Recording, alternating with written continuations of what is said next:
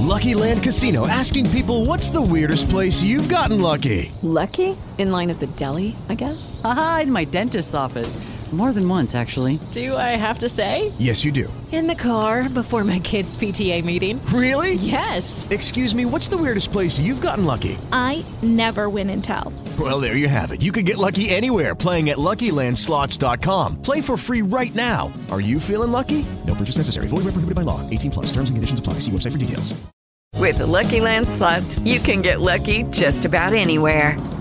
This is your captain speaking. Uh, we've got clear runway and the weather's fine, but we're just going to circle up here a while and uh, get lucky.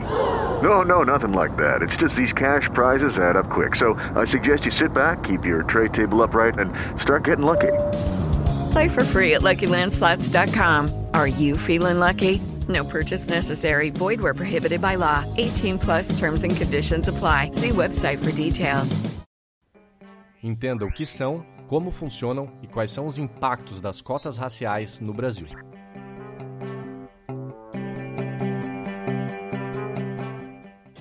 As cotas raciais são ações afirmativas aplicadas em alguns países, como o Brasil, a fim de diminuir as disparidades econômicas, sociais e educacionais entre pessoas de diferentes etnias raciais.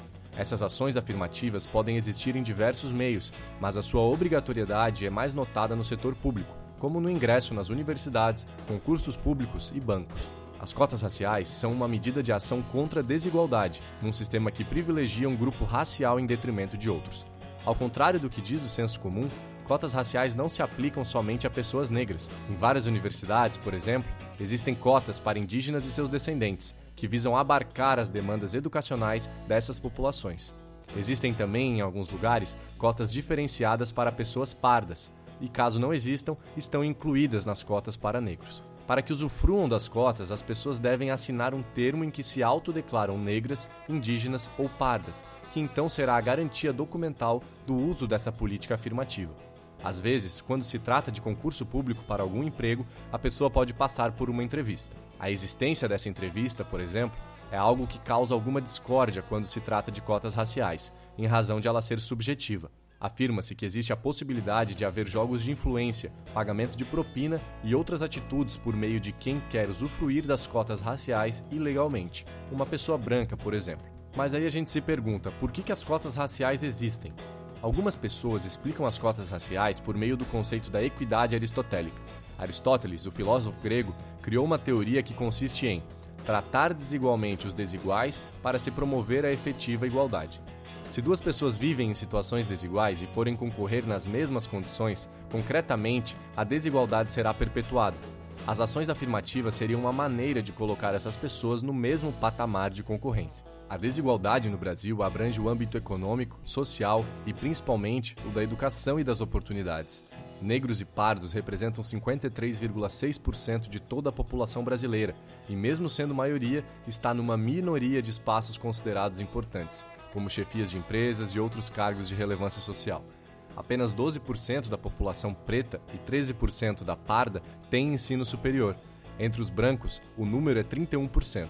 A diferença no nível de escolaridade se reflete também na renda. Conforme dados de 2015 do IBGE, o salário da população preta e parda equivale a 59,2% da população branca.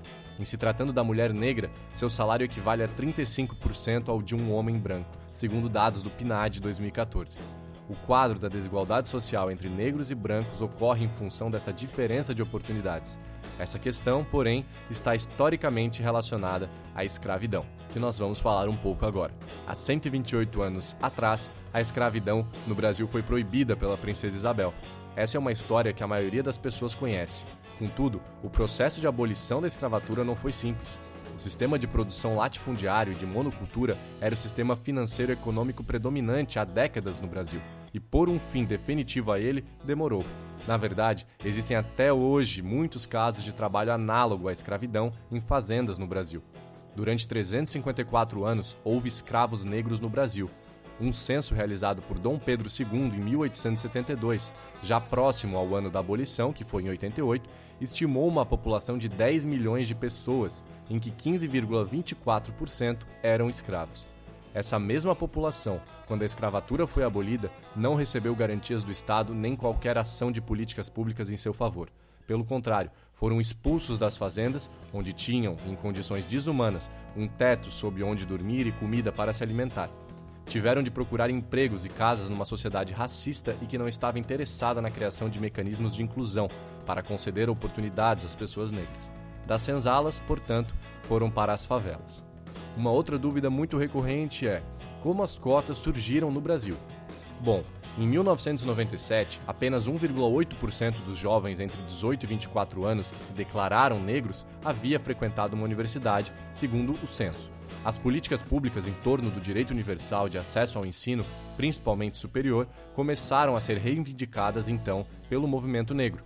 Quando a questão das cotas para estudantes negros chegou ao Supremo Tribunal Federal, em 2012, foi votada como constitucional por unanimidade, mas foi em 2000 que, por conta de uma lei estadual, a Universidade Estadual do Rio de Janeiro, a UERJ, foi a pioneira em conceder uma cota de 50% em cursos de graduação por meio do processo seletivo para estudantes de escolas públicas. Depois da UERJ, a Universidade de Brasília, a UNB, se propôs a estabelecer as ações afirmativas para negros no vestibular de 2004. A instituição foi a primeira no Brasil a adotar cotas raciais. De lá para cá, várias universidades e faculdades vêm adotando sistemas de ações afirmativas para os vestibulares e exames admissionais. A consolidação das cotas aconteceu principalmente com a Lei nº 12.711, de agosto de 2012, conhecida também como Lei de Cotas. Ela estabelece que até agosto de 2016, todas as instituições de ensino superior devem destinar metade de suas vagas nos processos seletivos para estudantes egressos de escolas públicas. A distribuição dessas vagas também leva em conta critérios raciais e sociais, pois considera fatores econômicos. Agora vamos para uma parte um pouquinho mais polêmica, com os argumentos de quem é a favor e de quem é contra as cotas raciais. Começando por quem é contra. Primeiro ponto: meritocracia. Os grupos contrários à instituição de políticas afirmativas para negros afirmam que elas são uma forma de tornar o caminho mais fácil e que as pessoas não chegaram ao cargo ou vaga na universidade por mérito e capacidade própria. Segundo ponto, possibilidade de fraude. É muito difícil definir quem tem direito a essas políticas, porque raça é um conceito social e não biológico. Atualmente, a política é dada por meio do critério da autodeclaração da pessoa negra, indígena ou parda. Porém, algumas pessoas defendem que sejam criadas comissões avaliadoras que utilizem critérios objetivos e subjetivos para decidir quem teria direito às cotas. Terceiro ponto. A Constituição de 1988 estabelece a igualdade entre todos os brasileiros, ou seja, existe uma polêmica de constitucionalidade em razão dessa Constituição de 88 estabelecer a igualdade entre todos os brasileiros, independente de raça e cor. Por outro lado, as cotas já foram avaliadas em 2012 no STF como constitucionais. Por fim, um outro ponto: menor grau de cobrança para ingresso das universidades. Alguns críticos às cotas afirmam que, por, normalmente, a nota para ingresso abaixar para cotistas, que isso pioraria a qualidade do ensino superior. Argumentam que o ingresso de pessoas com ensino básico mais deficiente iria aumentar ainda mais as diferenças dentro da sala de aula e a dificuldade de professores nivelarem a turma. Agora vamos para os argumentos das pessoas que são a favor. Primeiro ponto: a sociedade brasileira é racista. Para defender as cotas raciais, vários grupos do movimento negro alegam que, pela sociedade ser racista, eles não terão oportunidade de estudo e empregos bons, por um motivo simples: existe um sistema de opressão que privilegia um grupo racial em detrimento de outros. Segundo ponto: as oportunidades de negros e brancos são muito desiguais no país argumento que já puxa também a conversa sobre questões históricas e o entendimento de que a população negra foi escravizada no Brasil por muito tempo e a escravatura abolida há pouco tempo, em termos históricos. O Estado também não concedeu políticas a fim de dar oportunidades mínimas de sobrevivência, ou seja, moradia e emprego, para essa população. Dessa maneira, apenas seis gerações depois, entende-se que a disparidade de oportunidades de uma menina negra e de uma menina branca tende a ser muito grande no país, por exemplo. Outro ponto: preocupação do Estado em democratizar mais o acesso à universidade e incluir a população negra nesse processo. Em reportagem do jornal Nexo, constata-se que a lógica das cotas é a inclusão. Quanto mais as pessoas negras acessarem as universidades e permanecerem lá, tiverem formação universitária e oportunidade de boa inserção no mercado de trabalho, maior serão as chances de que as próximas gerações de brancos e negros seja menos desigual em termos de oportunidades. A partir desse cenário, poderia ser pensado o fim das cotas, pois, adentrando já no último argumento a favor das cotas, trata-se de uma medida profilática de inclusão, porém necessária. O movimento negro, além de reivindicar cotas raciais, pede também pela melhoria do ensino de base, ou seja, primário, fundamental e médio. De acordo com pesquisa do Instituto de Pesquisa Econômica Aplicada, IPEA, demoraria por volta de 50 anos para que a educação de base fosse de qualidade. Argumenta-se que uma bandeira não exclui a outra. Ainda é requerido ensino de qualidade, mas não se pode esperar tanto tempo pelo ingresso mais justo nas universidades. As cotas são medidas emergenciais temporárias, que devem existir até as disparidades de oportunidades diminuírem. Para fechar esse episódio de podcast, precisamos responder a uma outra dúvida muito comum.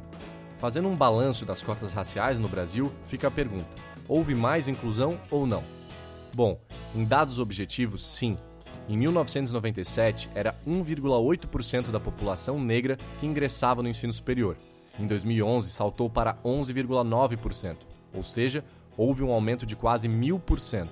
Em 2014, 30,9% das vagas em institutos federais e 22,4% nas universidades foi destinada a pretos, pardos e indígenas, um terço e um quarto do total de vagas, respectivamente.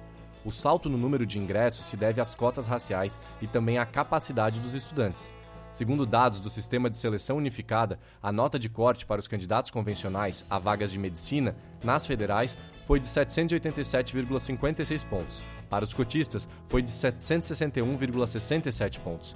A diferença entre eles, portanto, ficou próxima de 3%.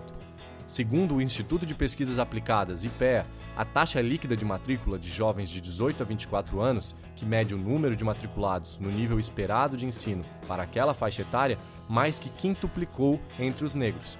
No boletim Políticas Sociais, Acompanhamento e Análise número 19, também do IPEA, criado por ocasião da programação em torno do Ano Internacional dos Afrodescendentes em 1992, apenas 1,5% dos jovens negros nesta faixa etária estavam na universidade. Em 2009, eram 8,3% a frequência dos jovens negros na universidade, que correspondia a 20,8% da frequência dos brancos em 2002, passou a corresponder a 38,9% em 2009. Por serem recentes, é bastante difícil coletar dados qualitativos e realizar estudos de todas as universidades em relação às cotas raciais. Porém, a Universidade de Brasília, a primeira a ter cotas raciais, fez estudos e uma análise sobre a aplicação e os resultados das ações afirmativas. Os dados nacionalmente integrados que mensurem a permanência de cotistas em números e termos qualitativos ainda não foram sistematizados. Para saber mais sobre esse assunto e muitos outros, acesse o maior portal de educação política do Brasil, politize.com.br.